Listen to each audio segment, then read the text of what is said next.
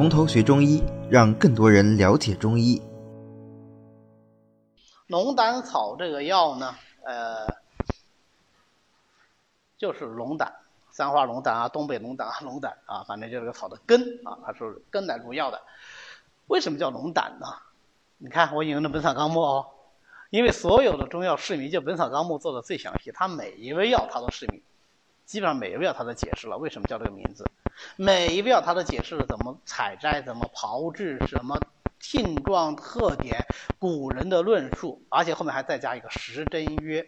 然后我李时珍认为是怎样的？还要复方若干首。他所选的方，跟有些人选方不一样。有些方书他的记录者只是中医爱好者，或者是文学工作者，那他就是只要看到方他就会收。但李时珍他是有丰富的临床经验的，所以他说的方，呃，都是比较切合实用的方啊。所以《本草纲目》真的是一本非常伟大的书。那我们知道，《本草纲目》被翻译成多种国家的语言，在世界广为流传。但是我们不能因此就沾沾自喜，觉得你看大家都喜欢《本草纲目》，不是他们也没有发现《本草纲目》真正的价值。老外之所以这么重视《本草纲目》，是因为他们认为《本草纲目》的植物，呃，或者说药物的分类学做得非常好，它的分类学的水平超越了他同时代的人。他们只是看重它的分类学和这叫做什么呢？博物学的成就。在他们眼里，你讲一个药有什么功效，跟他们发现了呃哪个地方有一种植物，是一个层层级的含义。但在我们眼里不是，《本草纲目》是一个中医百科全书，啊，你们有空一翻就知道，它用药的基本法则、五脏的基本病变特点、主要临床表现，它都有涉及。而且我们广为人知的脉学著作《冰火脉学》第一次出版就是在《本草纲目》后面附着出版的。因为写的实在是太好了，所以很快就出了单行本儿，啊，所以我们现在经常就只看《本草纲目》，啊，《本草纲目》和《鸡精八脉考》都是附在金陵版的《本草纲目》一起出版的，啊，这样子啊，所以非常好的一本书。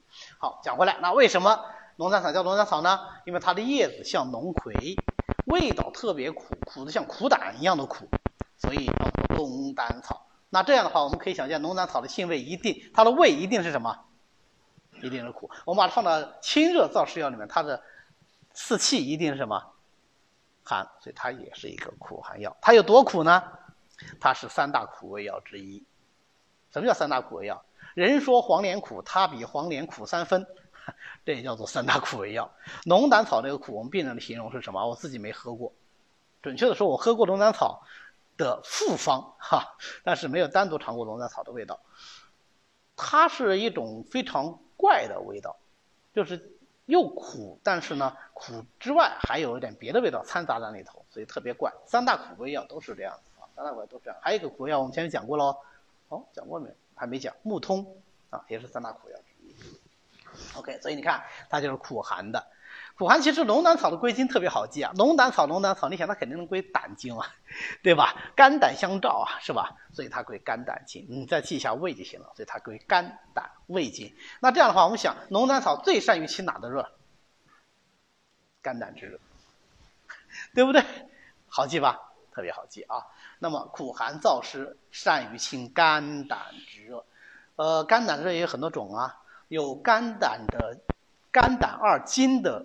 火热，有肝胆之热，就是肝经胆腑之热，对吧？好，也有肝胆的湿热，对吧？它都能清，它都能清，所以它核心就是清肝胆热啊。比如说它那个清肝胆湿热啊，那就能够怎么样？那就能够治疗肝经湿热的各种症状，对不对？肝经湿热有什么表现啊？肝经湿热，肝经过阴气，对不对？所以呢，就会有小便的异常。那肝经湿热，小便异常应该是咋样的？尿的次数多还是少？当然多嘛，对不对？尿频嘛。尿颜色是深还是在还是浅？清还是浊？当然是颜色黄深嘛，对不对？所以就是尿浊尿黄嘛，对不对？是痛还是不痛？容易痛还是不容易痛？当然要痛嘛，热浊经络嘛，对不对？所以就尿频、尿急、尿痛、尿色黄。那大便什么样子？大便就是要么秘结，要么就什么黏腻难出，对不对？这个大好，这是肝经过阴气。还有呢，肝经循行之处有各种不适，对吧？肝经循行不出包括哪一些啊？包括外阴，包括腹股沟、大腿内侧、两侧少腹、胁肋部，对吧？是这些过是这些地方吧？好，那这些地方就会出现什么呀？出现痛、胀、酸、坠，对吧？如果是痛，它是什么痛啊？是热痛还是冷痛啊？肝经湿热嘛，当然是热痛，还可以表现为灼痛，对不对？好，还可以出现什么症状啊？既然是肝经湿热嘛，你热邪就能够弥漫，就能够伤津呐，对不对？所以它就口干、口苦、喜能饮，对吧？因为是湿热，那喝的多不多啊？就喝的不多，对不对？好，那因为是肝经湿热，所以它舌象就什么？是舌红，对不对？因为是湿热，所以应该是滑，呃，应该是黄腻，对不对？那它的脉象呢？肝经湿热当然是弦滑数啦，弦为肝病嘛，对不对？啊，弦滑数，这这就是肝经湿热症状啊，对不对？那肝经所过之处，如果这里长了很多包呢？是不是肝经湿热？可不可以是肝经湿热？胁肋部长了很多疹。包，比方说缠腰火丹，嗯，对不对？肝经湿热吧，哎，都可以用龙胆泻肝汤来治啊啊，都可以用龙胆草来治。那么以龙胆草为君的治肝经湿热的代表方叫什么？就是龙胆泻肝汤，对吧？好，这是可以的。那肝经湿不光是这个，那对于男性来说还可以什么？还可以金主，还可以遗精，还可以阳痿，还可以早泄，还可以不育，对不对？是不是也可以用龙胆草来治啊？那我很少用，为啥呢？主要是太苦，没别的理由啊。主要是太苦。我我们的病人都需要病人长期吃药的。这个病人每次看到药就想吐的话，他这个依从性就很差啊。呃，所以我们尽量呢还是把药的味道能搞得好一点啊，尽量是这样啊。那配茵陈栀子呢，能够治黄疸；配苦参、黄柏、车前子呢，就能够治疗阴肿啊、白带呀这种啊。这都可以是肝经湿热啊。好，那么也可以治疗肝胆的实火，可不可以？清肝火嘛，对不对？好，那配上柴胡啊、黄芩啊、木通啊，就能够治疗肝热症、肝经热症、肝胆火盛症、肝胆火炎症，呃，意思是一样的，反正是肝胆的实热，对吧？好，那热肾就能动风，哪的热肾最容易动风啊？心肾、心热肾和肝热肾最容易动风，对不对？所以它就能够治疗热肾动风症，是不是？它能够吸风吗？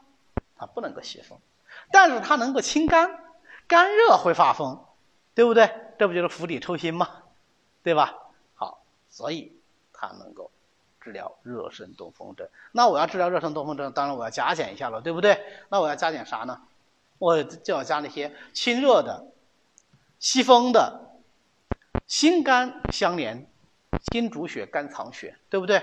然后你看这个是热肾，热本身为心的本气，所以我还怎么样？我要清心，是吧？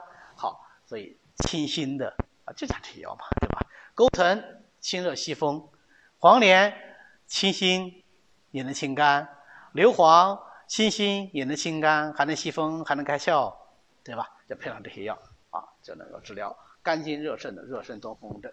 那么同样，脾胃实热的，啊，脾胃虚寒的就不能用啊，这打错了。脾胃虚寒的就用这种苦寒药，要特别的小心啊。所以龙胆草这个药，大家想想，呃，药肯定是好药，能不能久用？不能久用啊。能不能重用？不能重用啊，不能重用。呃，龙胆草呢，我个人用一般很少超过九克。一个当然是苦寒本来就不宜重用，还有一个就是口味的问题，真的很苦啊。那我们病人讲苦点没问题，有效就行，不是这么说的啊，不是这么说的。经常有人喝药喝到吐，啊，经常有人喝药喝到吐。我自己因为尝试过，啊，就是有一次我口腔溃疡、咽喉肿痛，这什么上焦有热，对不对？上焦有热应该用什么药啊？应该用清热泻火，是吧？清热泻火燥湿。是吧？我咽喉肿起来了呢，对吧？有形湿邪，OK，我就开了一个方子，开的什么方子呢？呃，开的导赤散，口迷嘛，对吧？还是导赤散呢？我心烦嘛，哎，我觉得这个力量还不够，我又加了连翘，啊，呃，没有加龙胆草，我还比较乖，哈哈，这龙胆龙胆草比较怪，又加了连翘，然后导赤散呢本来有木通，啊，然后。还加了黄连，然后呢，病在上焦是什么样的服药法？病在上焦要不能重煎是吧？要轻煎或者中煎啊，因为我这清热药不是解表药，我中煎，要少量平服，使热药力常在上焦。我就煎了一很大一碗，大概有五百多毫升，煎了一大碗。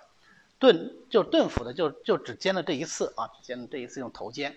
然后呢，少量平服。我是属于比较会喝药的，但这个少量平服就活生生就喝吐了啊。所以你要知道这个，不是你用强大的意志就能够解决这个问题的啊。这个胃它不听你使唤的，它要吐的一定会吐的啊。所以这个要注意啊。当然，另外一方面，吐是好事情，不吐喝下去最后伤胃更糟糕，对不对？啊，所以苦寒药我们讲的每一味我都强调，苦寒伤胃不能用，苦寒伤胃不能用。您以后不要说因此就不敢用，而是要怎么样？而是要对每一味都怀有敬畏之心，啊，这样子才能够用。好，我们休息。